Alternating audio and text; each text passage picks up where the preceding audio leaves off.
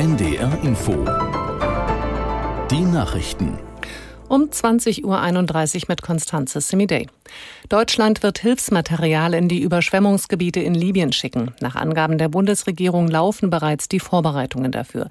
Oliver Neuroth aus Berlin mit den Einzelheiten.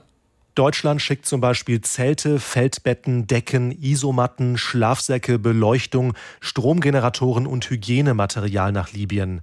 All das kommt vom Technischen Hilfswerk. Ein THW-Sprecher hat im ARD Hauptstadtstudio bestätigt, dass Helfer aktuell dabei sind, die Hilfsgüter zusammenzupacken. Das passiert in den Materiallagern des Technischen Hilfswerks. Dort wird das Material auf Lkw verladen und zu Flughäfen gefahren. Nach Libyen gelangen die Hilfsgüter per Charterflugzeug oder die Bundeswehr transportiert sie mit eigenen Maschinen. Vier Tage nach dem schweren Erdbeben in Marokko ist die Zahl der Toten und Verletzten erneut gestiegen. Nach neuesten Angaben hat es 2900 Tote gegeben. Die Zahl der Verletzten ist mit 5500 doppelt so hoch wie heute Morgen. Aus Rabat Susanne Tappe.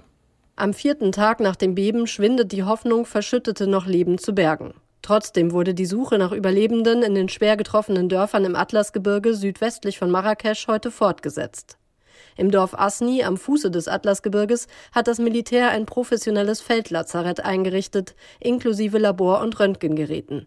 Von Militärhubschraubern werden Hilfspakete über Dörfern abgeworfen, die über Straßen nicht erreicht werden können. Noch immer blockieren vielerorts Felsbrocken und Geröll den Verkehr.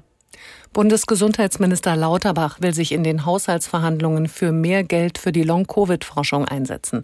Der SPD-Politiker sagte nach einem runden Tisch zu diesem Thema, aktuell stünden dafür nur 40 Millionen Euro bereit, 100 Millionen müssten es sein.